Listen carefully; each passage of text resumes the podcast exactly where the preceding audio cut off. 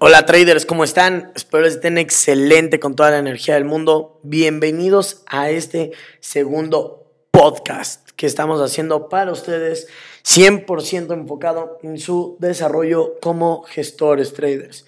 Y bueno, el tema de hoy es cómo ser rentable y conseguir una consistencia sin sobreapalancar tu capital. ¿Ok? Yo sé que suena muy loco, muy fácil cómo lograr ser consistente o cómo lograr una consistencia sin sobreapalancar tu capital. Y déjenme les cuento un poco sobre mi experiencia cuando comencé en los mercados financieros. Ya lo hablé un poco en el podcast pasado, no lo voy a repetir. Pero recuerden que comencé yo quebrado viviendo con 4 dólares a la semana. Me presentaron una oportunidad, entré y bueno, vamos a adelantar toda la historia hasta la parte en la que yo manejaba una cuenta PAM. Acuérdense que cuando yo manejaba una cuenta PAM, yo pensaba que, el trading era muy sencillo, era llevar una cuenta de, de, no sé, de 10 a un millón de dólares o de 100 a un millón de dólares en cuestión de meses. Y pues bueno, la realidad es de que el trading no es así de sencillo, no es tan fácil. Y la mayoría de las personas que te dicen que van a hacer eso, pues te mienten, ¿no? Ya que si fuera así de sencillo, todo el mundo sería millonario en esta plataforma. Entonces, al yo comprender eso, lo que yo quiero hacer es darles la verdad, contarles mi experiencia de qué fue lo que me sucedió, este, para que ustedes eviten pasar por el mismo error que yo pasé. ¿Ok? Entonces, vamos a comenzar esto en cómo lograr la consistencia y lograr ser rentable sin apalancar tu capital. Bueno, para comenzar tienen que entender que el trading es exactamente lo mismo a cualquier profesión. Exactamente lo mismo a medicina, exactamente lo mismo a arquitectura, exactamente lo mismo a contabilidad. No importa la profesión que estudies, el trading es lo mismo. Hay que estudiar, hay que echarle ganas y hay que hacer una pequeña diferencia para tener éxito. Estamos de acuerdo que no son lo mismo todos los arquitectos que salen de la escuela de arquitectura. Hay algunos que no ejercen, hay algunos que se hacen profesores, hay algunos que se dedican a la vida cotidiana o hay algunos que construyen el Burj Al Arab o edificios grandes. ¿Están de acuerdo? ¿Cuál es la diferencia entre esas personas? Es hacia dónde guían su carrera. Por ejemplo, cuando si tú fueras arquitecto, ¿de quién quisieras aprender? Del que hizo el Burj Al Arab o de la que está como ama de casa en su casa, o del que, ¿cómo lo puedo explicar? O del que construye casas pequeñas. No digo que sean deshonrados, ¿no? Pero ¿de cuál quieres aprender? ¿De los mejores o, del, o de los número uno? Yo obviamente cuando me di cuenta de esto dije, oh, yo quiero aprender de los número uno. Al yo darme cuenta que yo quería aprender de los número uno, dije, a ver, ya comencé en el mundo trading, llevo dos años fracasando, ¿De quién quiero aprender? De los mismos traders de Instagram o de los mismos profesores que me están diciendo que es posible llevar una cuenta de 100 a un millón de dólares, pero claramente es algo que no logran cotidianamente. O de las personas que salen en Forbes, de las personas que manejan fondos, de las personas que hacen crecer su capital mes con mes. ¿De quién quieres aprender cuando hagas trading?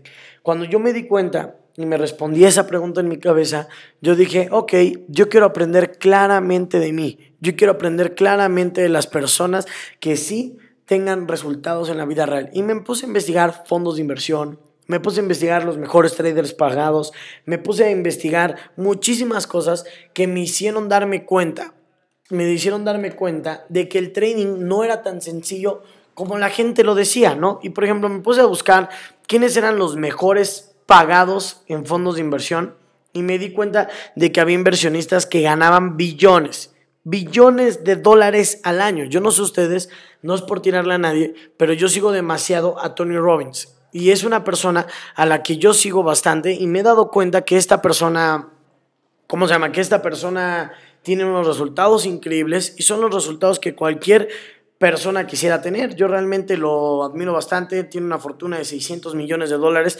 y yo lo seguía, leía todos sus libros y en uno de los libros que se llama El juego del dinero, algo así, no me acuerdo bien ahorita, pero en uno de esos libros, Tony Robbins dice que sigue mucho las inversiones de Ray Dalio. Ray Dalio es uno de los mejores inversionistas filántropos en la actualidad. Él tiene una fortuna actual de 17 billones de dólares es dueño de un hedge fund, de hecho se podría decir que es dueño del papá de los hedge fund, y él realmente hace una ganancia por año más o menos de un billón de dólares, dos billones de dólares al año. es una locura lo que gana. Luego hay otro que se llama Jim Simmons, que es el dueño del mejor fondo de inversión. Se llama Medallion. Ha sido el fondo de inversión más rentable en los últimos 30 años. Haz de cuenta que si tú investigas este fondo de inversión, si tú hubieras invertido 100 dólares, ahorita tendrías 400 millones de dólares. Y él tiene 23 billones de dólares de fortuna. ¿Ok? Entonces, al yo darme cuenta de todas estas cosas y al darme cuenta de que estas personas realmente eran billonarios y manejaban fondos de inversión y no se andaban con locuras de que, ah, yo quiero jugarle a ser el rico, sino que realmente estaban haciendo un trabajo de verdad, fue cuando yo dije, wow, yo quiero ser como todos ellos, como Paul Tudor, este, Ken Griffin, este, Jim Simmons, Ray Dalio, Warren Buffett, George Soros, y todas estas personas realmente tienen una fortuna billonaria. Y yo dije, ¿cómo le puedo hacer para ganar lo mismo que ellos? Y en ese momento fue cuando yo me di cuenta que lo que ellos hacían era que ellos manejaban dinero de otras personas, pero eran súper conservadores. Obviamente, al después de manejar dinero de otras personas, pues obviamente ellos cobraban cierta comisión por darles un rendimiento, ¿no? Por prometerles cierto rendimiento. Entonces, perdón, dije prometerles, está mal esa palabra. Este, ningún fondo de inversión promete alguna rentabilidad. ¿Ok? Bueno, entonces ellos daban cierto rendimiento con especulaciones al pasado. Por ejemplo, tú vete a Google y ponle Medallion Phone y al tú poner Medallion Phone, abre la página, la que yo abro es la de 5 días algo así se llama, 5 días.elpaís.com, y ahí explican más o menos como Gene Simmons, Gene Simmons, ahí hay una tablita de su fondo, como de, desde 1988 hasta el 2018 ha logrado una media de un 66.10% anual, libre de comisión, bueno, rentabilidad antes de comisiones y un 40% ya libre de su comisión. O sea, ya después del cobrar, aproximadamente él cobra un 40% de los rendimientos que hace. Y en este fondo, si tú hubieras invertido hace 30 años, es el que te digo que con 100 dólares hubieras hecho 400 millones de dólares.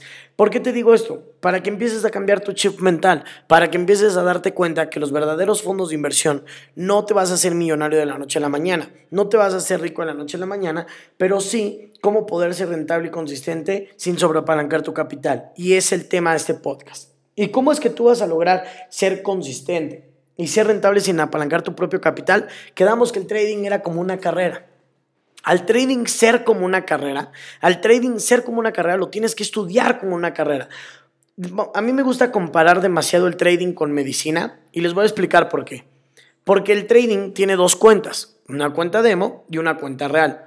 En medicina pasas por dos procesos. Cuando estás estudiando toda la carrera y posiblemente operas cerdos, cadáveres, este, robots, no lo sé, cualquiera, no, no son como robots, son de esos maniquís, no sé, no estudio medicina, pero después de eso te vas a la cuenta real. ¿Cuál es la cuenta real? Te vas al paciente real. Obviamente tú no vas a comenzar haciendo todo en una real. Imagínate comenzar haciendo todo esto en una real o estudiar todo en una real. Obviamente la psicología no es lo mismo y supongo que para los médicos no ha de ser lo mismo operar un cerdo a operar un niño en urgencias. ¿Sí me explico? Entonces, al tú entender eso, tienes que darte cuenta que el trading y la medicina son como dos, dos carreras muy similares y las dos tienen muchísimo tiempo. Mucha gente dice, ah, yo estudio trading un año y lo dejo de hacer. No, traders, el mercado se estudia todos los días, todos los días hay que estar aprendiendo, todos los días hay que estar estudiando las nuevas economías, todos los días hay que estar estudiando qué hizo Donald Trump, qué hizo AMLO, qué hizo el, este, qué hizo, qué pasó en Inglaterra. Todos los días hay que estar al pendiente de las cosas que están pasando en la actualidad. Entonces, al tú darte cuenta de esto, tienes que poner los pies sobre la tierra y entender que el trading es una carrera igual que todas las carreras. Entonces, ¿qué es lo que hay que hacer? Primero hay que lograr crear un historial, lograr crear un historial para que confíen en ti. Por ejemplo, cuando tú ya eres un doctor, ¿con quién te vas a operar? Con el doctor, digamos que tienes un problema severo en el cerebro y hay dos neurocirujanos. El primero que acaba de salir de la carrera o el otro que a lo mejor ya lleva unas 400 operaciones y de las cuales 350 han sido exitosas. 90% de la gente escogería al doctor que tiene experiencia. ¿Por qué? Porque obviamente te vas a guiar por los resultados del pasado. Es muy obvio, igual que en la medicina, que resultados del pasado no te van a garantizar resultados del futuro pero es más probable o aumenta mayor la probabilidad a que no vayas a fallar, vayas a tener mayor éxito en tu operación al hacer eso. Es lo mismo cuando tú comienzas en el trading. Pon que empiezas a estudiar, pon que empiezas a crearte una bitácora de trading, pon que empiezas a tener resultados y ya andas seis meses en demo en profit después de los seis meses.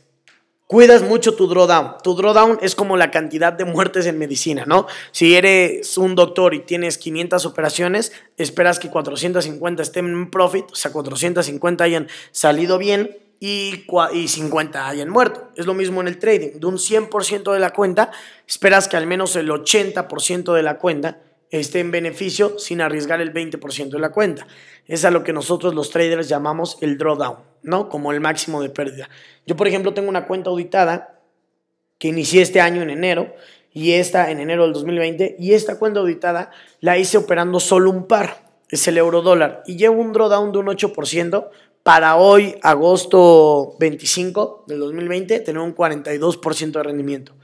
Es una locura, ya que realmente el drawdown es relativamente bajo. Entonces, ¿por qué les trato de explicar esto? Porque es muy importante que tú empieces a auditar tus números, empiezas a tener una bitácora de tus números. ¿Para qué? Para tú convertirte en lo que es el siguiente nivel y es ser gestor. Obviamente tú conoces personas y esas personas conocen personas. ¿Cómo va a funcionar esto en tu carrera como trader? Va a funcionar de la siguiente manera. Yo tengo una cuenta auditada de 10 mil dólares, posiblemente a la mejor es demo, pero en un año he tenido un resultado de un 60%, vamos a poner. De ese 60%, yo decido cobrar entre el 20 y el 30% de comisiones, porque como obviamente vengo arrancando en este negocio, no me puedo dar el lujo de como un medallón phone cobrar el 40% de comisiones, ya que apenas voy comenzando. Al inicio se cobra un poquito menos, en lo que te vas creando un historial, una historia. Entonces, al tú darte cuenta de esto, ¿qué es lo que vas a hacer? Al tú darte cuenta de esto, tienes una cuenta auditada y te diriges con tus familiares y les dices, oigan, miren, yo les puedo manejar dinero para crear planes de retiro. A mí lo que más me ha ayudado en el trading actualmente, y se los digo para poderlos ayudar a ustedes, es crearle planes de retiro a la gente. La gente nunca piensa en los afores, nunca piensa en nada, pero imagínate venderle este plan de retiro a la gente.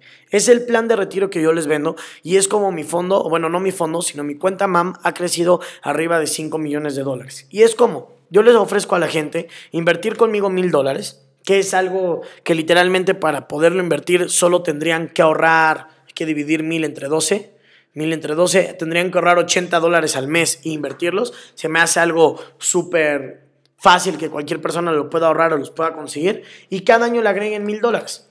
Normalmente mi target es personas entre 20 a 50 años. Y les ofrezco un plan de inversión a 20 años. ¿Ok? Oye, pero si tienen 50, sí, a los 70 acaban. Si tienen 20, acaban a los 40. A ellos les puedo ofrecer más tiempo. Y con una tasa de interés en promedio del 35%. 30%, 35%. Vamos a ponerlo con el 30%. Si tú llegas a invertir mil dólares y cada año agregas mil dólares, a 20 años, haciendo un 30% anual, tú te ganas 820 mil dólares. ¿Ok? Si lo hacemos por el 35%, tú le generas ese inversionista un millón y medio de dólares. Entonces, ¿qué es lo que sucede? Yo le vendo planes de retiro a la gente. Seamos realistas, una persona que me dio mil dólares y cada año me dio mil dólares, es porque es una persona que no gana, lo, no gana muchísimo dinero, no es una persona que tenga muchas posibilidades económicas, pero está pensando en un afore, está pensando en un plan de retiro. Entonces, al ser una persona que no tiene a lo mejor muchísimas posibilidades económicas y está pensando en un retiro, y punto que tiene 30 años y se jubila a los 50, a cualquier persona que le caigan 820 mil dólares a los 53 años, es una cantidad buenísima para literalmente pensar si deja de trabajar, si emprende un negocio o literalmente ya deja de hacer algo el resto de su vida. Lo que yo hago es venderle planes de retiro a la gente. O cuando nace un bebé de una persona, venderle un seguro universitario. La mayoría de las personas, ¿qué es lo que hace? Quiere meter a sus hijos a las mejores universidades y un Harvard sale carísimo, un Cambridge sale carísimo. ¿Y qué es lo que tú lo puedes vender? Oye, nace tu bebé, dame mil dólares, cada año agrega mil dólares a tu cuenta MAM, no te tienen que dar el dinero a ti, al menos que seas un fondo ya regulado, pero si eres una cuenta MAM, vele agregando, vele agregando y a lo mejor tu hijo va a estudiar, no sé, va a crecer durante 15 años. A los 15 años, sacándote un 30% al año, te vamos a devolver 220 mil dólares. Con 220 mil dólares estoy seguro que te alcanza un 100% para la carrera de cualquier niño. Y obviamente en una buena escuela, en un buen colegio y obviamente buscando los resultados que tú quieres. Entonces, ¿a qué voy con esto?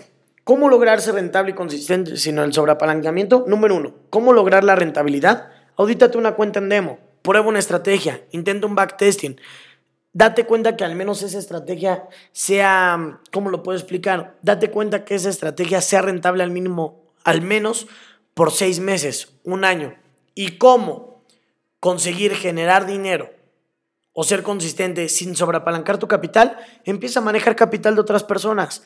Tú tienes la habilidad, ellos tienen el capital. Haz una, haz una fusión con esas personas. Empieza a decirles, yo puedo ayudarte en esto, yo puedo ayudarte en esto, porque realmente lo que nosotros hacemos como traders reales es generar un ganar-ganar. Tú los ayudas a ellos a que ganen dinero, a que se jubilen, a que tengan un ingreso en automático, y tú por tu habilidad no tienes que arriesgar capital para que ellos estén generando. Entonces, eso es el tema de este podcast. Empieza a buscar una estrategia que te des cuenta que logre ser rentable y aparte busca una manera en la que sin sobreapalancarte puedes vivir del trading. ¿Cómo sin sobreapalancarte? Para mí existen dos maneras para vivir del trading sin sobreapalancarte. La manera número uno, tener una cuenta de 100 mil dólares. Al tú tener una cuenta de 100 mil dólares, puedes estar generando entre un 1 a un 15% al mes, que sería entre mil a 15 mil dólares, y puedes vivir del trading sin sobreapalancarte y siendo rentable, siendo consistente. La manera número dos es que manejes dinero de otras personas. Al manejar dinero de otras personas de una manera consciente, sin sobreapalancamiento, teniendo en cuenta que es el capital de otras personas, siempre sin prometer nada, vas a empezar a generar ingresos. ¿A qué me refiero sin prometer nada? Yo sé que a lo mejor allá fueran escuchar siempre libre de riesgo. Miren, traders, en todos estos fondos que he estado estudiando, no he visto que alguno diga que las inversiones son sin, sin riesgo. ¿Por qué? Porque el trading no es algo garantizado es una especulación. Las inversiones son una, especulación. Claramente tú siempre esperas a que den lo mejor, a que se vayan hasta arriba, pero siempre son una especulación. El fondo que les digo, Medallion Fund, si lo checan, en 1989 salió un menos 4% al año. Ahorita en la crisis del COVID-19 he visto demasiados brokers que han perdido el 10% de su portafolio, el 7% de su portafolio. ¿Y por qué les digo esto? Porque miren, yo no creo que todos ustedes, ni yo Teo Zúñiga, ni yo Teo Zúñiga, ni Rey Dalío, sean los dioses del trading. Somos humanos y podemos cometer errores. ¿Y a qué me refiero a cometer errores? Que a lo mejor un año o cierto año no logremos conseguir la rentabilidad que nosotros queremos conseguir. No logremos llegar a donde nosotros queremos llegar. Y al nosotros no lograr cumplir esa meta y a lo mejor al prometer rendimientos, se te puede hundir el barco. Entonces lo mejor es siempre decirle a la gente, que invierta, pero en base a tu historial. A lo mejor tienes una cuenta auditada y ha hecho a lo mejor un 45% durante los últimos tres años, constantemente año tras año, y tu pérdida máxima fue de un 15%, dile a la gente, oye, puedes invertir conmigo, ten en cuenta que mi pérdida máxima que llegué a tener fue del 15%, trata de aceptar un 20%, pues si es que llega a volver a pasar. No le digas, bro, es un hecho que cada año te va a dar el 45%. Jamás porque jamás sabes si sí o sí va a pasar. Nosotros no sabemos lo que va a pasar en el futuro, solo controlamos lo que sucede en el presente y es mejor que en un peor de los casos cierres ese año en negativo o cierres ese mes en negativo al quemarte con todas las personas al decir esto es libre de riesgo y a la mera hora sí existe un riesgo. Porque ustedes lo saben, traders, cada que hacen un trade hay un riesgo. Y por eso digo que el trading es muy parecido a la medicina. ¿Por qué? Porque obviamente cada que un doctor entra a operar un paciente, no puede garantizar que el paciente salga vivo.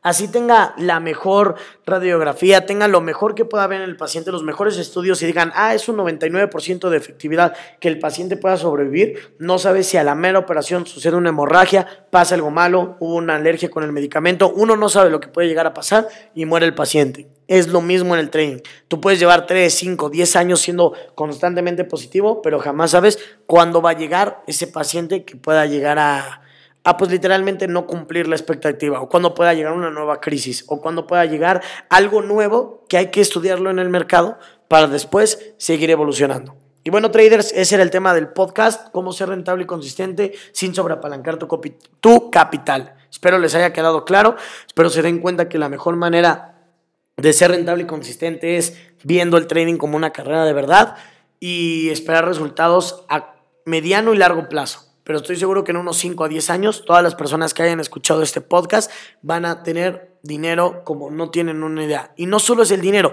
sino van a poder apoyar a su familia, a sus amigos, a sus seres queridos y a la persona que confía en ustedes a que su capital esté creciendo de una manera tranquila y sin mucho riesgo. ¿Ok? Entonces nos vemos en el próximo podcast. Bye.